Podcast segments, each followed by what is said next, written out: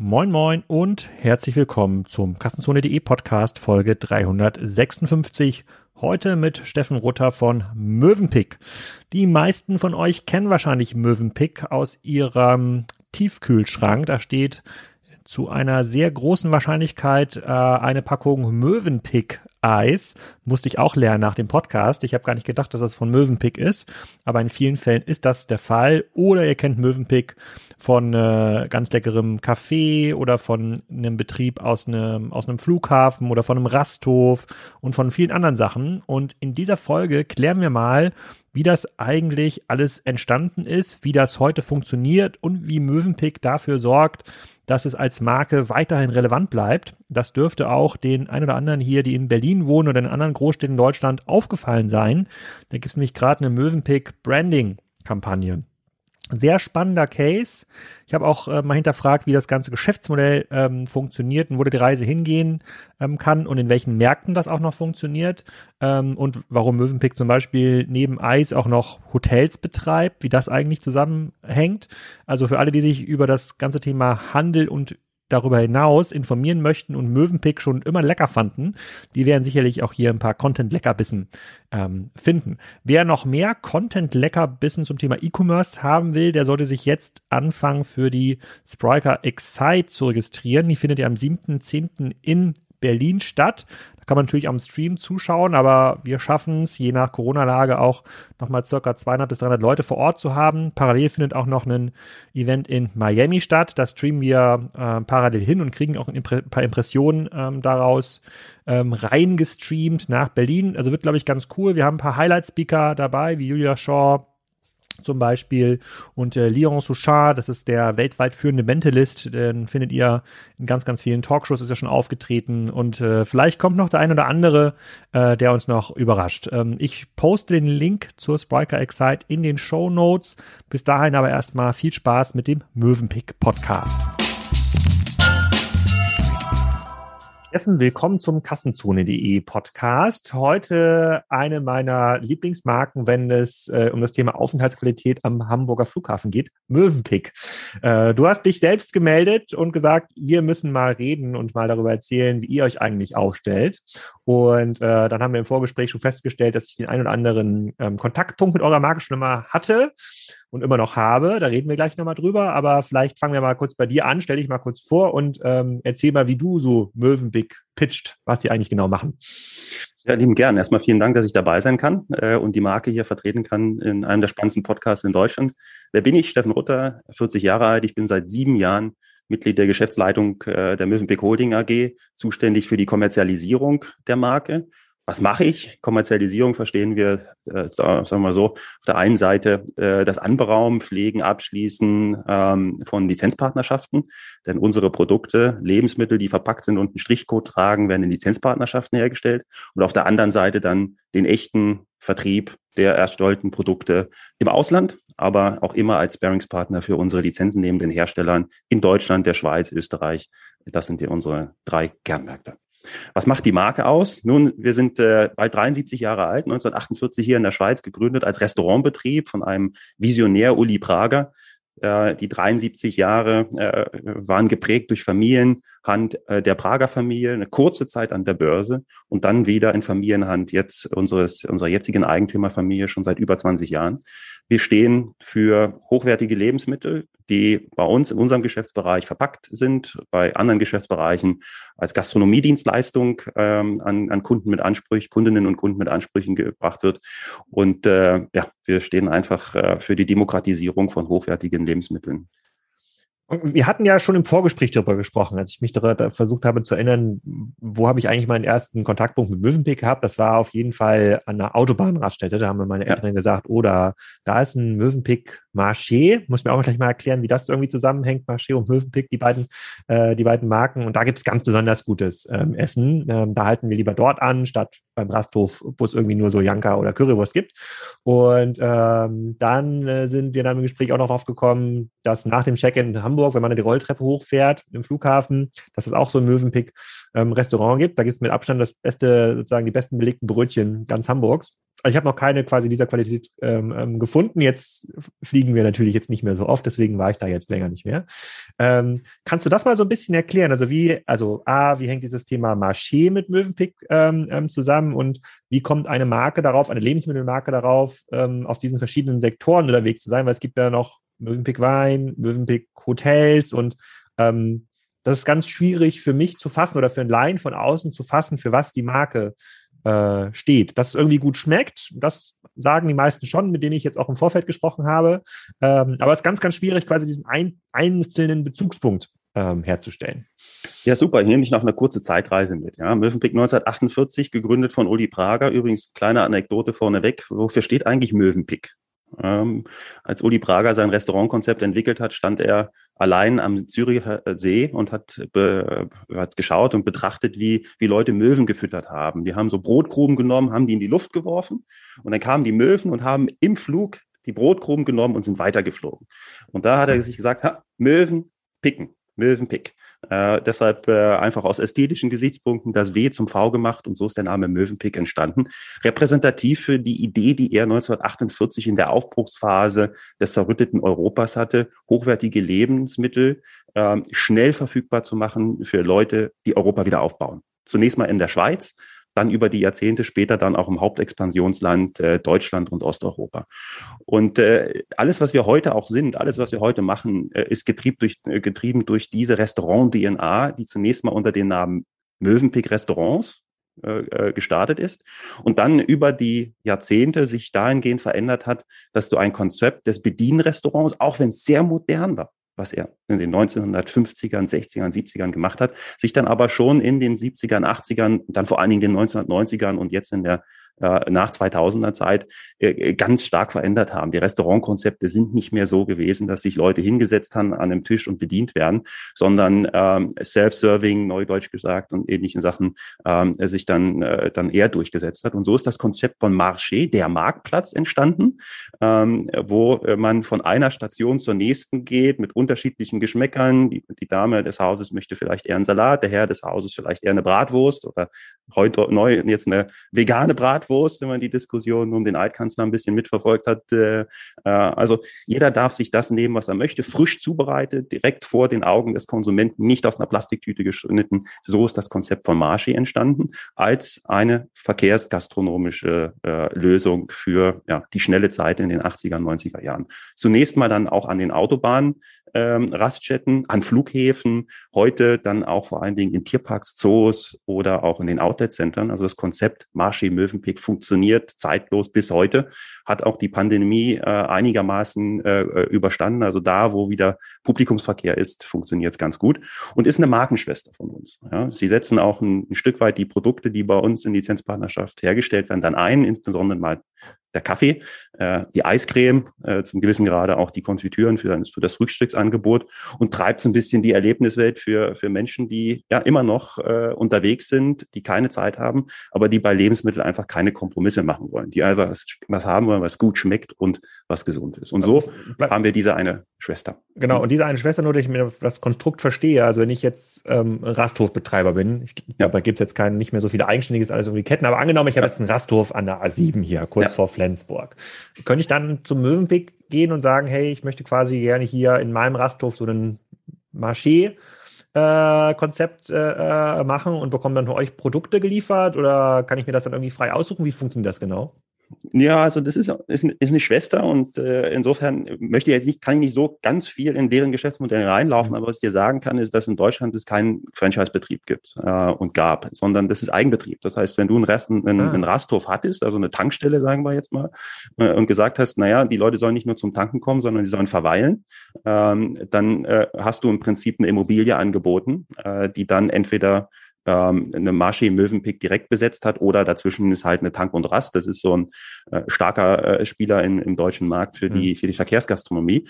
Und die haben dann im Prinzip äh, die Marschi Mövenpick äh, beauftragt, unter diesem Konzept dann äh, hochwertige Restaurantkonzepte äh, vorzuhalten. Das heißt also, in Deutschland sind es keine Franchise-Betriebe, äh, sondern Eigenbetriebe. Das heißt, die Kolleginnen und Kollegen, die heute äh, dort noch kochen äh, und das Essen servieren, äh, das sind echte Kollegen von mir. Ähm, das ist nicht nicht nur irgendwelche Verträge, die dazwischen liegen mit, mit, mit externen Dienstleistern.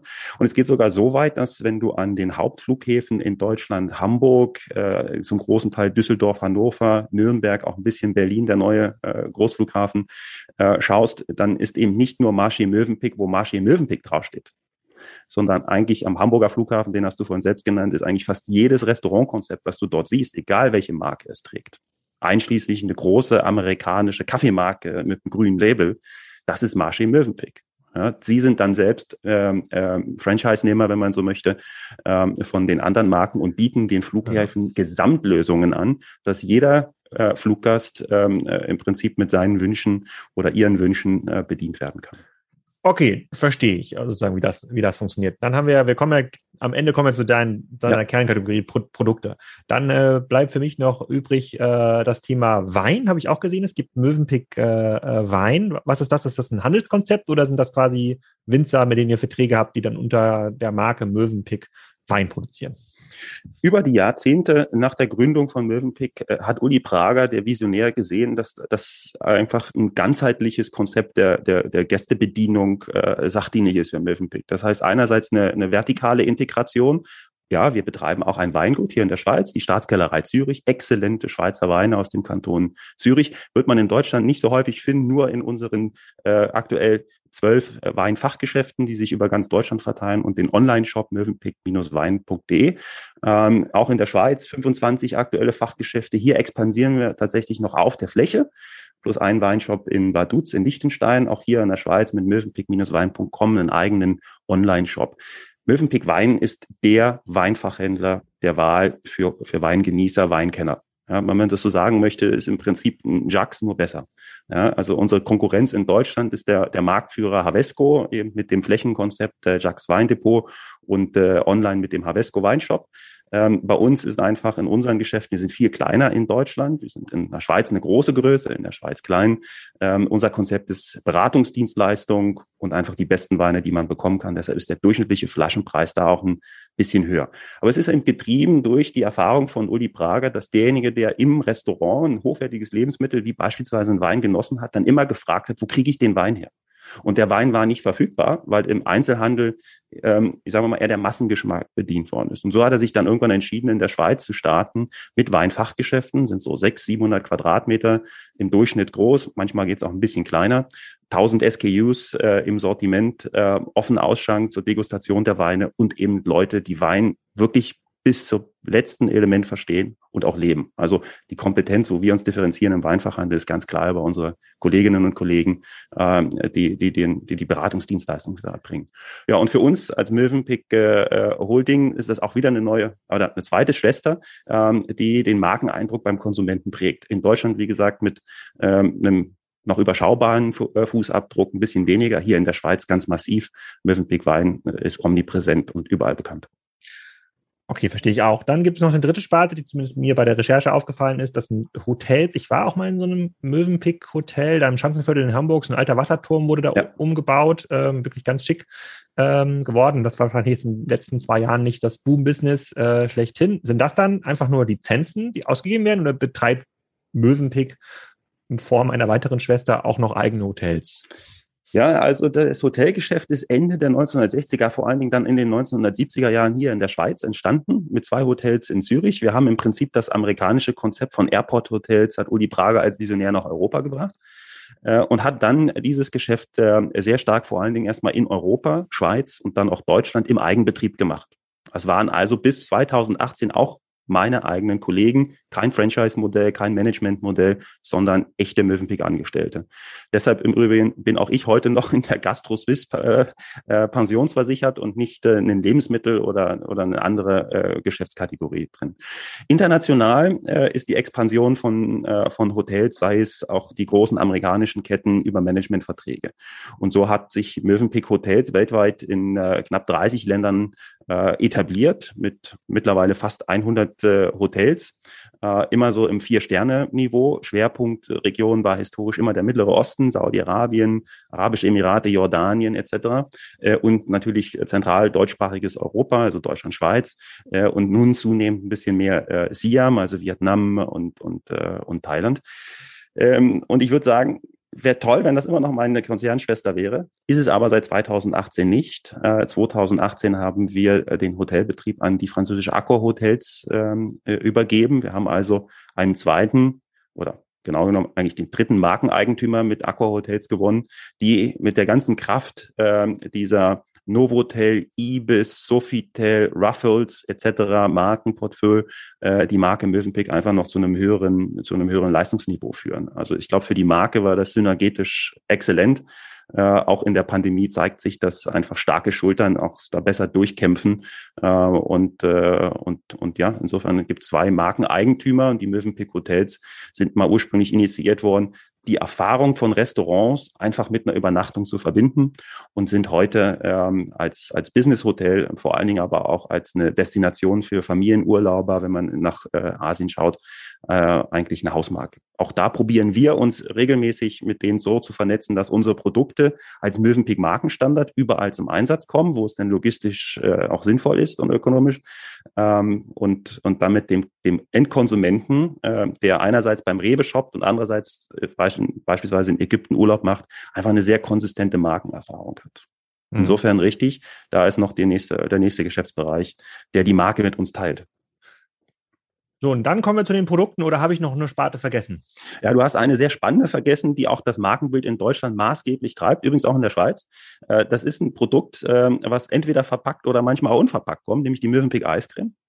Äh, mhm. Mövenpick Eiscreme wurde in äh, 1960ern lanciert in der Schweiz parallel zur Mondlandung, äh, zwei Hausmarken äh, der Menschheitsgeschichte, ähm, ist heute eine der führenden äh, Haushaltsmarken in Deutschland, übrigens die führende Haushaltsmarke äh, in der Schweiz, ähm, äh, gemessen am, am, am Haushaltsausgabevolumen für At-Home-Consumption, ist vor allen Dingen aber auch sowohl in Deutschland als auch in der Schweiz, als auch in fast 30 Ländern der Welt ähm, eine Hausnummer für äh, Takeaway-Eiscreme, also Scooping wo man sich entweder an den Mövenpick markierten Kiosk äh, begibt und, und äh, seinen sein, sein Cone oder seinen Becher bestellt mit ein, zwei, drei, wie viel auch immer Kugeln man möchte, oder dann eben in der hochwertigen Gastronomie oder Hotellerie äh, dann die Hausmarke Nummer eins ist für, für die Ausgabe von Eiscreme. Das haben wir auch gegründet. Es geht alles auf unser Unternehmen zurück. Aber 2003 ähm, haben wir uns entschieden, als Unternehmung weit vor meiner Zeit ähm, die Mövenpick Eiscreme ähm, an einen zweiten Markeneigentümer, die Nestle, zu geben, die äh, heute in Lizenzpartnerschaft mit einem Unternehmen Froneri dieses Geschäft weiter äh, zum Wachstum führt, sowohl in den internationalen Märkten als auch, wie die Zahlen zeigen, äh, auch in Deutschland. Mövenpick Eiscreme ist mir tatsächlich nicht so ein Begriff, muss, äh, muss, muss ich sagen. Finde ich das denn äh, im Rewe Edeka, Mövenpick Eiscreme? Findest du überall. Das sind die Haushaltspackungen 900 ml, konkurrieren mit Langnese Cremissimo, vielleicht kennst du mm, die Marke. Ja. ja das sind mm. so die beiden äh, Standards für, äh, für die Haushalte in Deutschland plus das Eigenmarkengeschäft. Dazu gibt es dann noch äh, äh B-Marken, ähm, die sich auch etabliert haben, so etwa in diesem Gebinde von 750 bis 1000 Milliliter. Äh, vielleicht kennst du äh, At-Home-Consumption, wie man das neudeutsch so schön sagt, dann eher die, die Tumbler, äh, 500, 600 ml, äh, sei es Hegen Das, Ben Jerry's oder neu ja. auch Gustavo Gusto, die dort reingekommen sind. Ist aber eine komplett andere äh, ähm, ja, Konsumneigung, die hinter den Tumblern steckt. Die Haushaltspackung, das ist wirklich so, du hast Kinder zu Hause, du bekommst Gäste äh, und du scoopst für die Gäste äh, in eine Schüssel eins, zwei, drei Kugeln, gerne auch verschiedene Geschmacksrichtungen, noch eine Soße drauf, ein bisschen Sahne drauf. Und da sind die Haushaltspackungen Nummer eins, Langnese, Cremissimo und Mövenpick, konkurrenzieren eigentlich immer so um die Marktführung. Ich mir mal beim Rewe an, wenn ich da heute nochmal vorbeikomme. Ähm, ja, also ich, mich, ich würde mich ja sonst beliefern lassen, aber hier nochmal ein Shoutout an den Rewe Nord äh, Verwaltung. Es gibt immer noch keinen Lieferslots hier in Gerdorf. Ähm, die, ähm, die, äh, dann kommen wir mal zu deinen Produkten. Ähm, jetzt habe ich quasi die verschiedenen Sparten verstanden. Sozusagen Eis habe ich vergessen. Mhm. Ähm, für wie viel Umsatz stehen diese, also was sind das überhaupt für Produkte? so, mhm. über die wir ja sprechen. Ich, Im Hintergrund sehe ich für diejenigen, die es jetzt auf YouTube sehen, die sehen das auch, aber da sehe ich ganz viel Kaffee und äh, Konfitüren. Ist das der Produktkern oder äh, gibt es noch viel mehr Möwen Mövenpick-Produkte. Mövenpick-Schokolade, meine ich mal gesehen zu haben, glaube ich zumindest, aber da korrigierst du mich bestimmt gleich. Also es gibt ganz viel aktuell, es gab aber in der Historie noch viel mehr. Also die Mövenpick Produkthistorie, ich glaube, da können wir drei Podcasts füllen, ja, mit Erfolgs- und Misserfolgsgeschichten. Aber aktuell ähm, haben wir drei große Kategorien äh, in Deutschland in, im Vertrieb. Die, die größte für uns, die wichtigste, ähm, etwa so groß in der Marktbedeutung wie die Mövenpick Eiscreme ist Mövenpick Kaffee und da äh, im Prinzip alle Kaffeesegmente. Bohne für die Vollautomaten, gemahlen ähm, äh, für die für die Filterkaffees, Vialettis, French Presses etc. Nespresso-System, äh, Senseo-System, löslicher Kaffee. Wir spielen eigentlich in allen Segmenten mit. Bei dem einen ein bisschen stärker, bei dem anderen ein bisschen schwächer. Unser Fokus ganz klar ist der Bohne äh, als als Zukunftssegment äh, in Deutschland wichtigste Kategorie für uns. Mit Abstand ähm, seit 1980, 81 mit einem Hamburger Unternehmen, der JJ Daboven, äh, in Lizenzpartnerschaft, äh, sehr lange vertrauensvolle, verlässliche Zusammenarbeit, die uns eine gewisse Marktbedeutung bis heute auch äh, gegeben hat. Das zweite, ähm, seit 1986 mit den Schwartauer Werken bei dir um die Ecke, ja. ähm, äh, der führende Fruchtaufstrichshersteller Deutschlands, ähm, machen wir Mövenpick äh, Fruchtaufstriche mit Stücke, nennen wir Gourmetfrühstück, ohne Stücke, äh, nennen wir Gourmetcreme und seit 2019 dann auch noch Haselnusscremes, also das, der ganze Bereich süße Aufstriche Striche für uns ganz entscheidend, auch wenn man sich anschaut, wie viele Konsumenten und wie viele Haushalte wir da mit dieser Kategorie bedienen. Und dann äh, seit 1996 in Lizenzpartnerschaft mit der Privatmolkerei Bauer aus Wasserburg in Bayern milchfrische Artikel. Ja. Unser Kernsortiment hier Feinjoghurt, cremiger Sahnejoghurt. Ähm, da äh, sind wir auf dem Weg zur marktführenden Position. Geschmacksmarktführer oder Geschmacksführer sind wir sowieso schon in dem Bereich, aber äh, natürlich, äh, natürlich, äh, aber da wollen wir, da wollen wir noch ein bisschen weiter wachsen äh, und machen auch gute, gute Schritte in die Richtung. Pudding, ein Segment, was wir vor einigen Jahren lanciert haben, Birchermüsli, ganz klassisch äh, schweizerisch. Äh, und dann vor allen Dingen unser unser Trendsegment äh, Mövenpick Kaffee Fredo, das sind Kaffeemilch-Mischgetränke, äh, äh, To-Go-Konsum, äh, ähm, die wir jetzt auch äh, übrigens auch die Feinjoghurts ergänzen mit pflanzlichen Alternativen. Ähm, bei den Kaffeemilch-Mischgetränken ist es dann äh, Almond Milk, äh, also Mandelmilch und äh, Hafermilch, äh, zwei Alternativen zu unserem stehenden Milchsortiment. Und so präsentieren wir uns erstmal äh, in diesen drei großen Warengruppen in Deutschland. Wir haben immer mal wieder auch in der Vergangenheit andere Warengruppen äh, im Vertrieb gehabt. Äh, wir haben auch ein kleines Nischengeschäft, das hast du richtig wahrgenommen, mit Schokolade. Aber überall in diesen Segmenten können wir natürlich auch noch viel mehr machen. Ja, ist auch Teil unserer strategischen Ausrichtung für die nächsten Jahre zu schauen, wie kommen wir in Deutschland von heute drei großen Kategorien auf perspektivisch sechs die für die Konsumentinnen und Konsumenten dann aber auch stimmig, stimmig zur Marke Mövenpick passen. Kannst du da was zum Umsatz verraten? Also wie viele Klar. Millionen dreht sich denn hier überhaupt? Wir messen uns grundsätzlich in jedem einzelnen Markt immer am Lebensmitteleinzelhandel Umsatz gemessen durch der Nielsen Company und im letzten Jahr 2020 sicherlich auch stark gewachsen durch Corona, aber wir sind auch über dem Markt gewachsen mit über 13 Prozent auf dem Niveau von 273 Millionen Euro. Das ist nur Deutschland. Das, was über die Scannerkassen gegangen ist beim deutschen Lebensmittelhandel Discount- und Drogeriemärkte. Dazu kommt dann noch das Außerhausgeschäft. Das war im letzten Jahr wirklich, wirklich schlecht. die Hotels waren zu, äh, die Restaurants waren zu.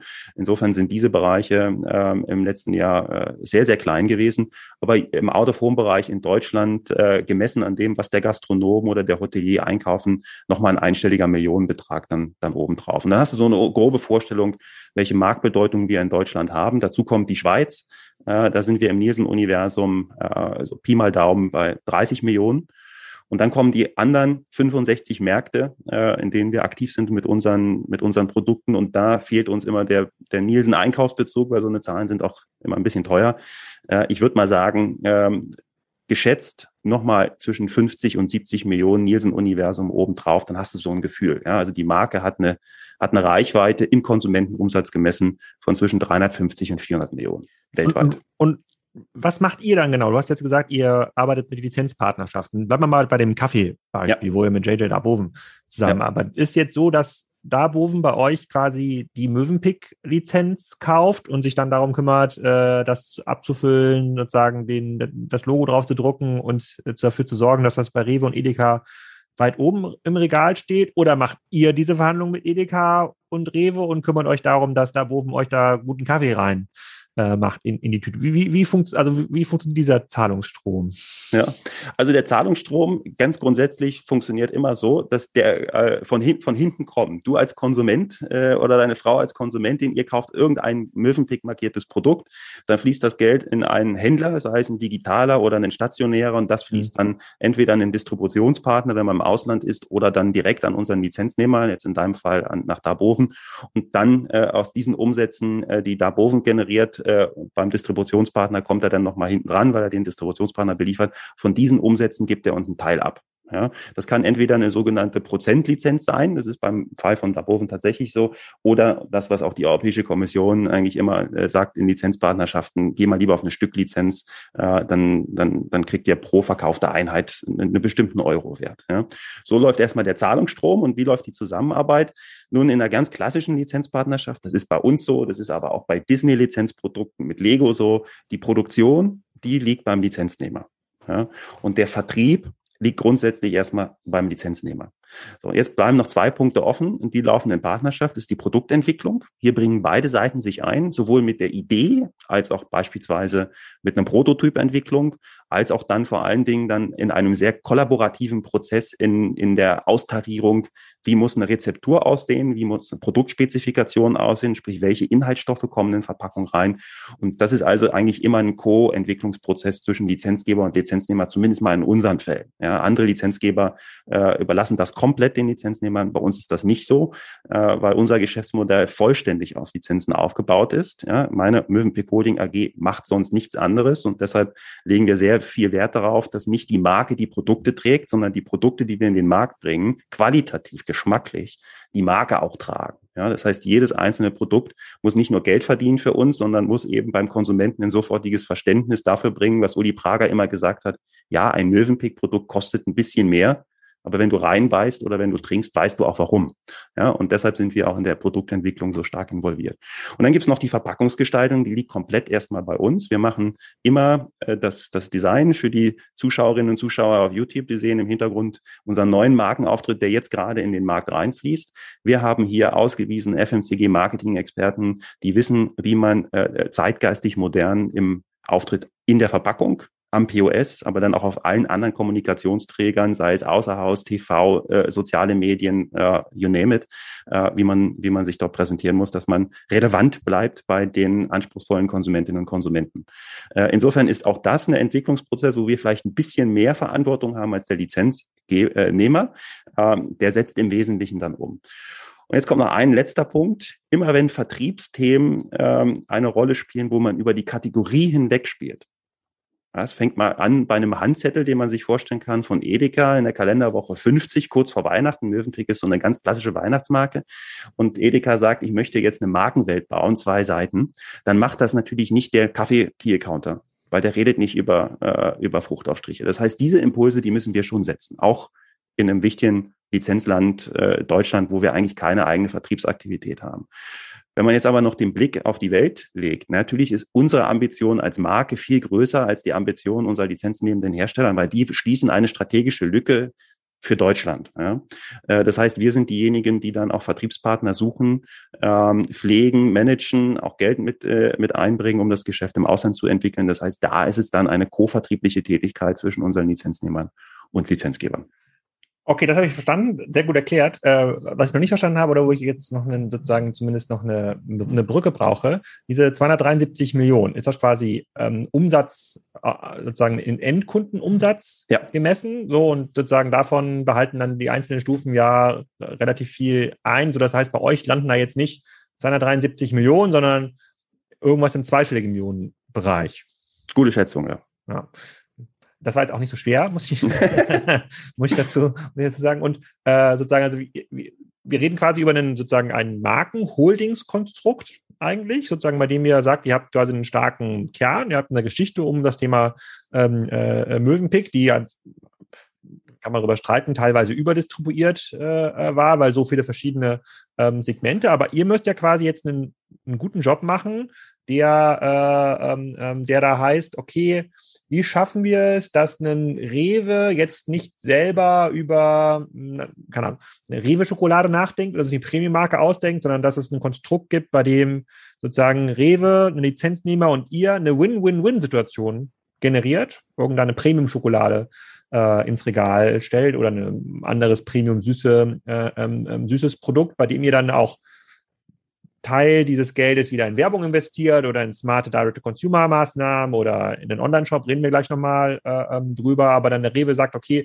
bevor ich das selber mache, bevor ich jetzt, keine Ahnung, irgendeine Kunstmarke, äh, ähm, ähm, Rewe Lora, ja, so, ähm, das glaubt mir der Konsument ja gar nicht, ähm, sorge ich mich lieber mit einem Produzenten darum, dass da das Mövenpick-Logo drauf ist, dass die Inhaltsstoffe gut sind und gebe dir dann quasi über zwei äh, Verwertungsstufen hinweg ein Stückchen von dem Umsatz ab, den der Endkunde bei mir lässt. Ist das, kann man das so beschreiben? Also du hast ja gesagt, ihr wollt in mehrere Kategorien reinwachsen. Ist das so der Wettbewerb, mit dem ihr euch auseinandersetzen müsst?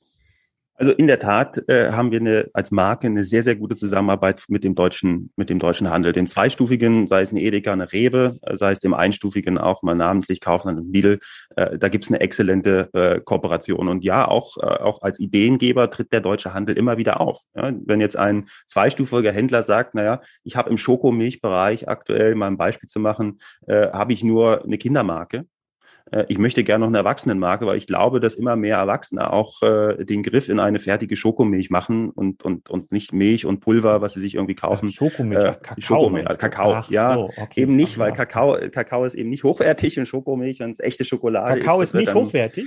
Naja, ist, ist jedenfalls nicht das Hochwertigste, was man aus einer Kakaobohne rausbekommt. Ja. Die Kakaobutter ist das, das Hochwertigste und, äh, ah, okay. und äh, es gibt dann eben auch richtige ähm, Trinkschokolade. Das ist dann einfach von der Zusammensetzung her noch ein bisschen, ein bisschen hochwertiger.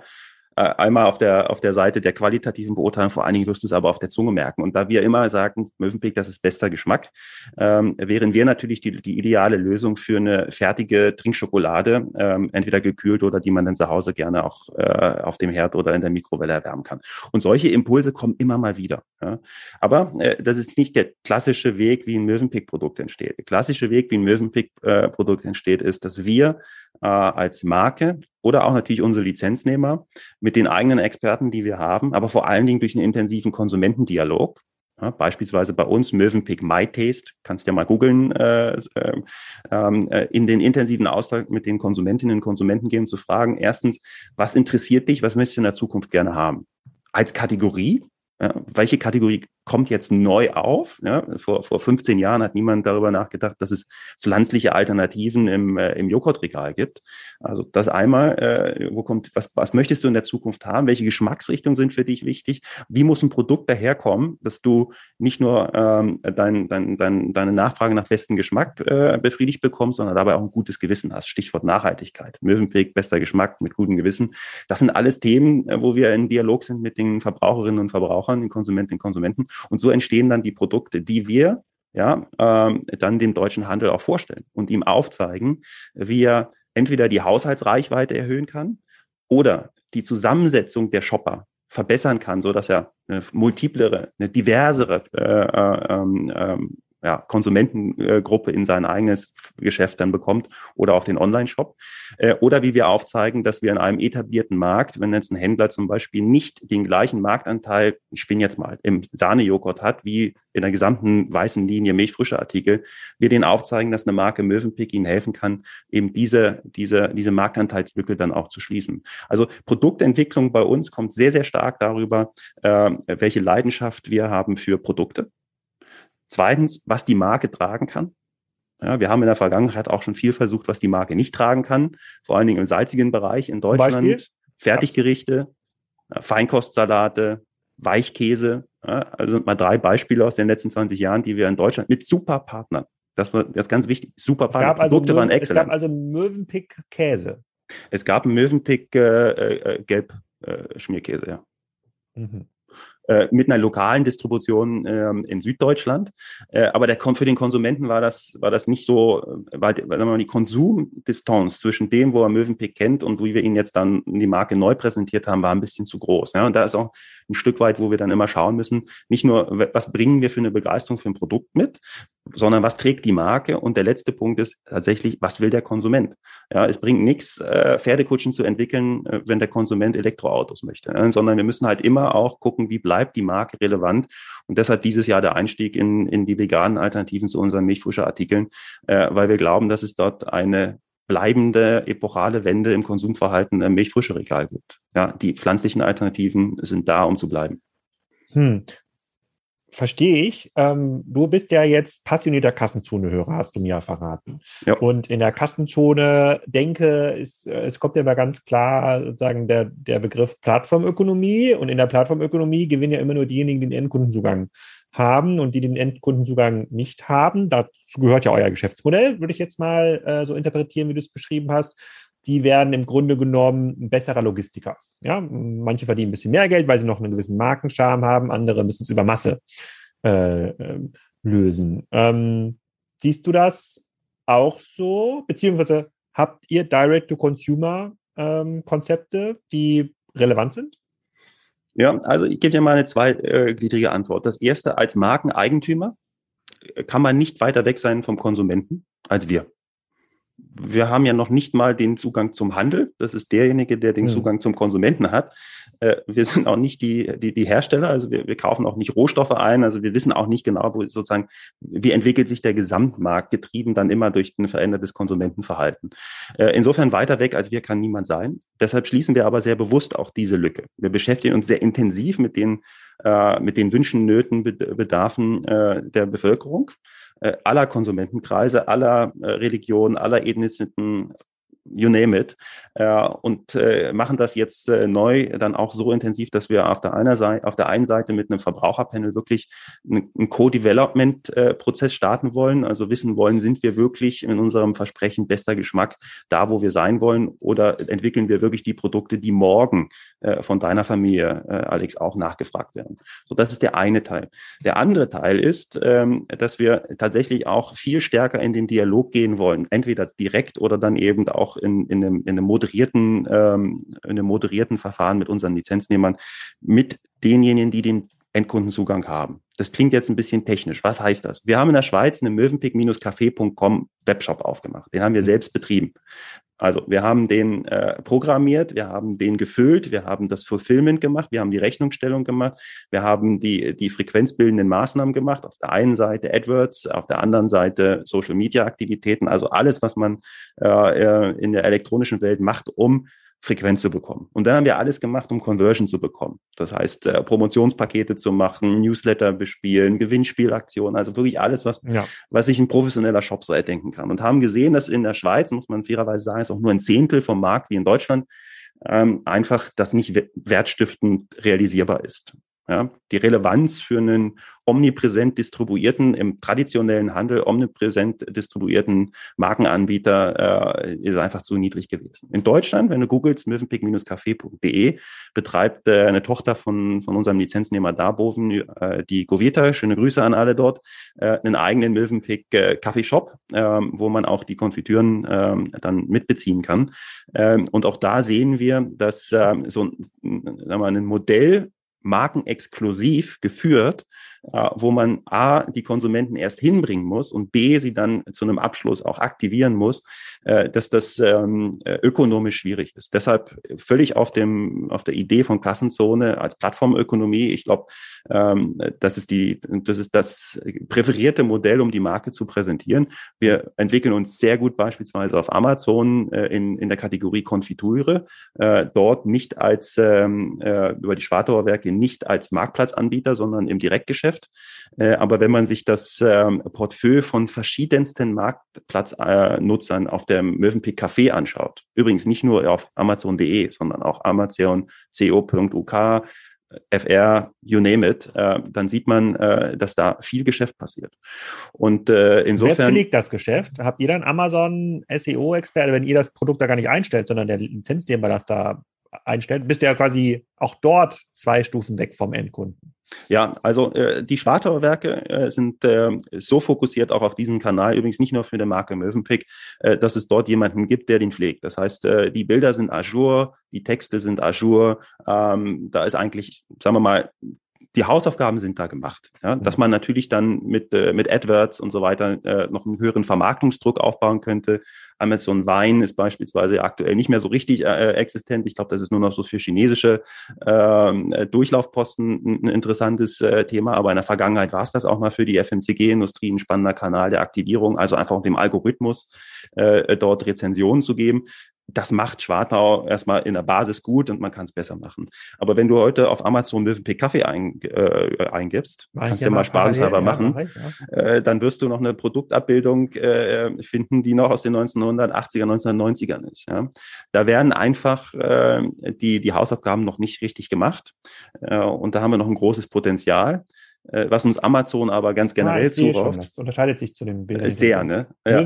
Edle Komposition. Das scheint mir ein älteres Bild zu sein. Äh, ja, also ähm, ist ein Artikel, den wir immer noch sehr, sehr gut führen. Den solltest du eigentlich gar nicht bei Amazon finden, weil es ein, ein ah. Edeka äh, netto Markendiscount äh, Discount exklusiver Artikel ist. Aber wenn du so der himmlische unseren Eckartikeln Kernsortiment eingibst, 500 Gramm gemahlen, äh, mhm. dann siehst du, dass die Verpackung nicht so aussieht, wie du es heute im Rewe hast und vor allen Dingen nicht so aussieht, wie es bei mir hinten im Regal steht. Ja. Äh, also unser neuer Markenauftritt, ich glaube, das dauert noch ein paar Jahre, wenn nicht Jahrzehnte, bis das bei Amazon ankommt. Aber der Absatz von Mövenpick Kaffee, das ist das, was mir Amazon im direkten Austausch äh, immer wieder zuruft, der ist schon gut.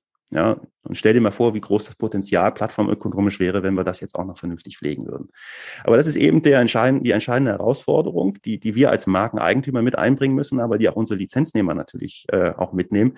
Wie kommen wir aus einer Welt, wo wir sehr gut, sehr eng mit dem stationären deutschen Lebensmittelhandel, Schrägstrich auch Drogeriemärkte, Schrägstrich auch Discount zusammenarbeiten? Wie kommen wir in die neue Welt? Das umfasst im Übrigen auch Picknick, das umfasst natürlich auch die, äh, die, die Flaschenpost und natürlich jetzt neu die, die die multiplen Anbieter für die, für die Schnellzubringdienstleister äh, und alles, was plattformökonomisch. Ähm, Welchen Kaffee äh, hat denn Gorillas im Angebot? Ja, wenn, das ist meine größte Herausforderung. Wenn du heute, äh, nehmen wir mal Hamburg Schanzenviertel, hast gesagt, neben dem Mövenpick äh, Hotel eine Adresse bei Rewe eingibst, dann wirst du auf den ersten zehn Produktabbildungen das finden, was Rewe tatsächlich in der Kategorie am besten verkauft.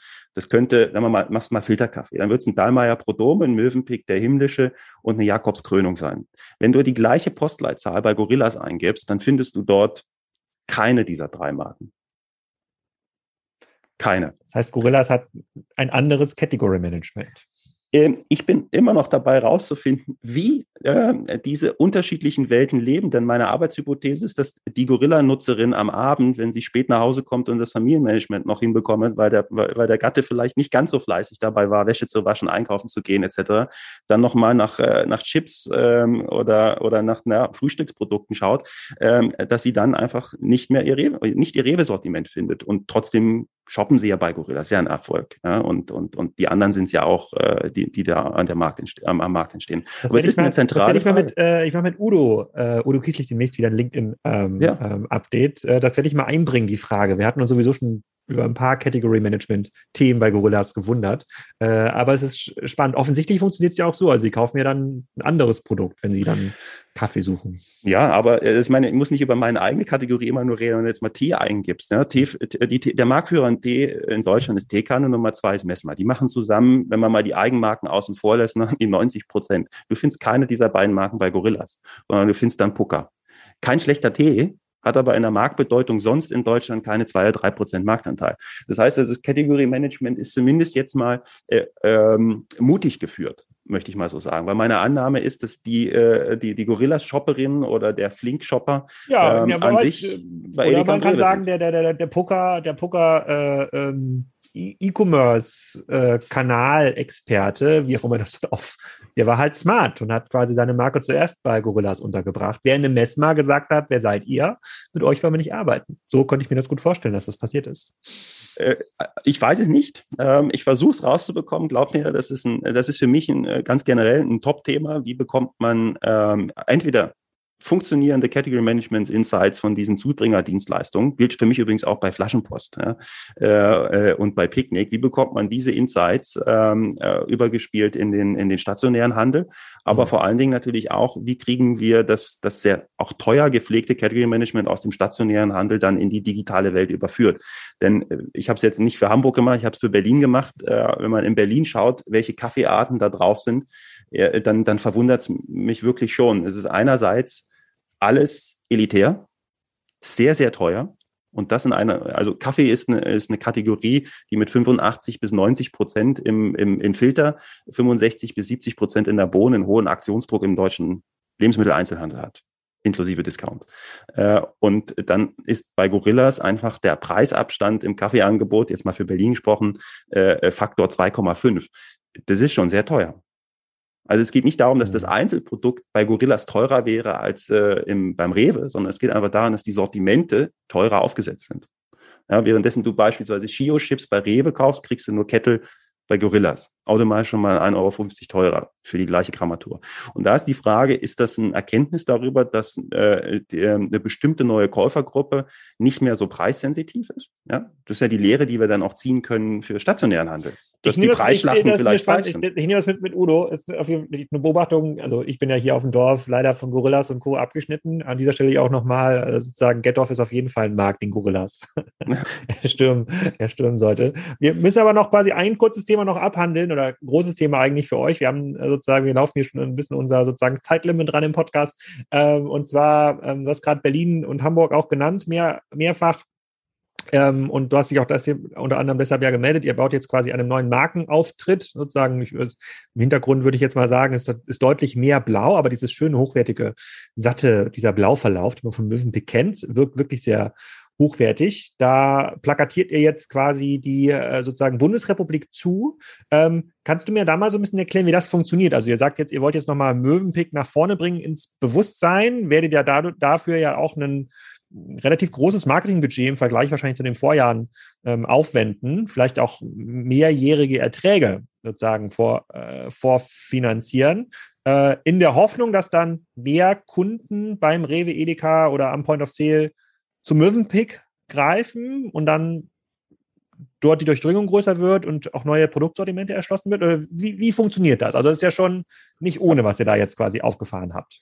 Das stimmt. Vielleicht frage ich mal damit, äh, welche Markterstreckung haben wir denn wirklich in Deutschland? Nun, egal wann wir fragen und wie wir fragen, äh, zwischen 95 und 99 Prozent der Deutschen kennen die Marke Mövenpick für irgendetwas.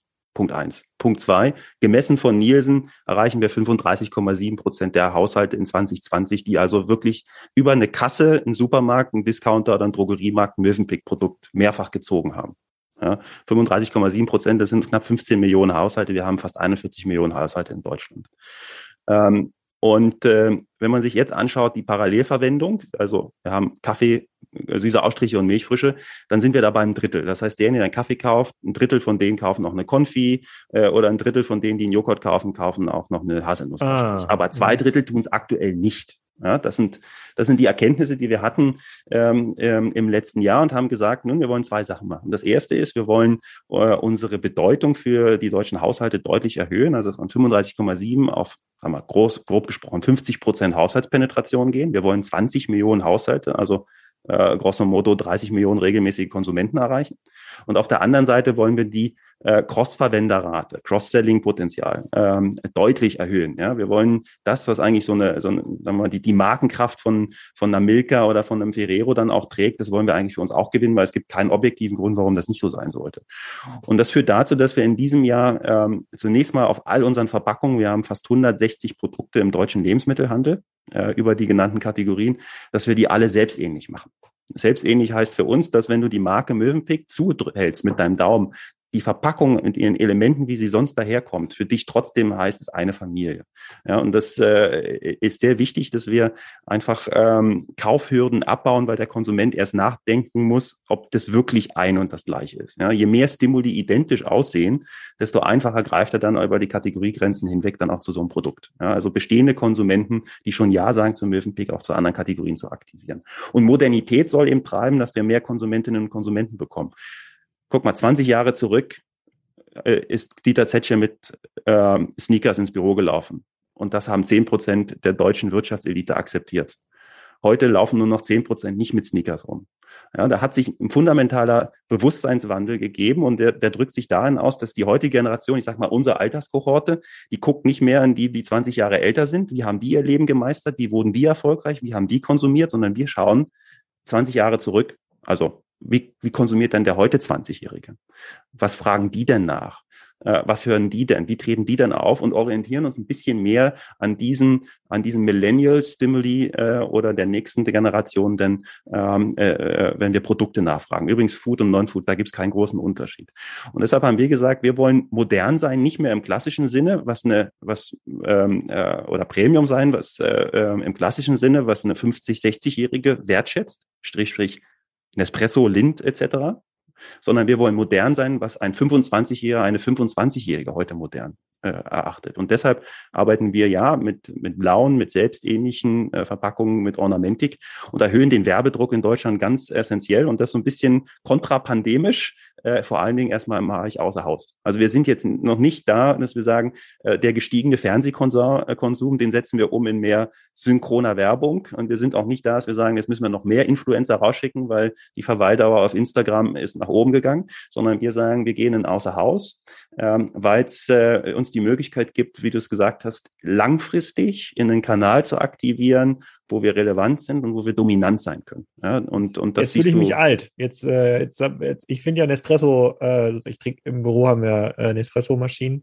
äh, und ähm, da habe ich gedacht, das ist äh, ein hippes Ding, aber du sagst jetzt, meine haben wir 20-jährige Kolleginnen, klar, vielleicht sozusagen so 22, 23 können schon sein, dass das so die sozusagen die jüngsten sind, äh, die wir haben. Für die ist das keine moderne Marke mehr. Jetzt fühle ich mich die Oma, die die Lindschokolade, verschenkt. Das hast du mich hier aber erwischt.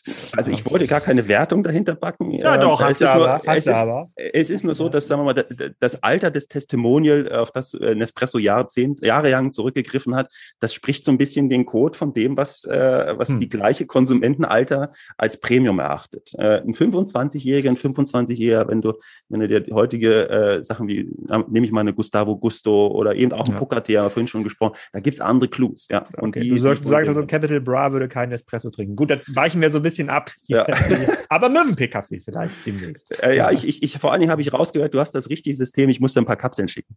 Ja, okay, okay. Ja, sehr spannend, sehr, sehr spannend. Also erstmal äh, vielen Dank für deine Zeit, dass du da warst. Das hat mir extrem viel erklärt, bringt mir auch einen deutlich besseren Bezug äh, sozusagen zu den, ja, zu den Genussstationen, wo ich dann auch Mövenpick-Produkte genieße. Und das stimmt auch. Also ich kann nur Werbung machen für den äh, äh, Mövenpick-Marché im Hamburger, Hamburger Airport. Es gibt wirklich kein, keine besseren belegten Brötchen frisch aufgebacken, das so eine sozusagen, die rühren ihren Teig da an, die machen das Brot da, das ist Wahnsinn.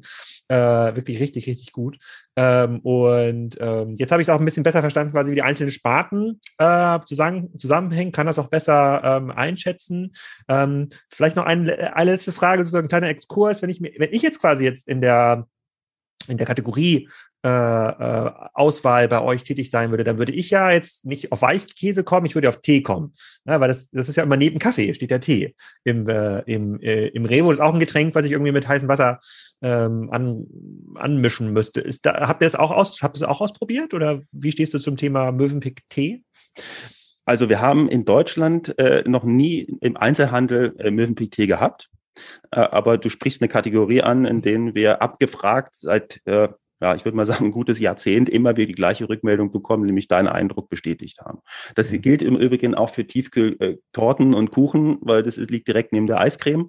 Ja, und das liegt natürlich ah. auch, äh, wenn man jetzt äh, Konfitüre und Haselnuss hat. Ähm, ja, die Konsumentinnen glauben auch, dass wir gute Honig machen können und dass wir auch gute äh, Peanut Butter Aufstriche machen können. Ja, das macht das auch total Sinn. Also ja. Äh, vereinfacht gesagt, alles, was komplementär ist zu dem, was wir heute machen, weil sie entweder der gleiche Kon äh, äh, Konsummoment ist, Kaffee und Kuchen, Kaffee und Keks, solche Geschichten. Ja, oder was synergetisch ist, wenn man zum Beispiel sagt, naja, wir machen heute schon den bestschmeckenden Naturjoghurt. Äh, wie, was isst man denn mit Naturjoghurt in Deutschland?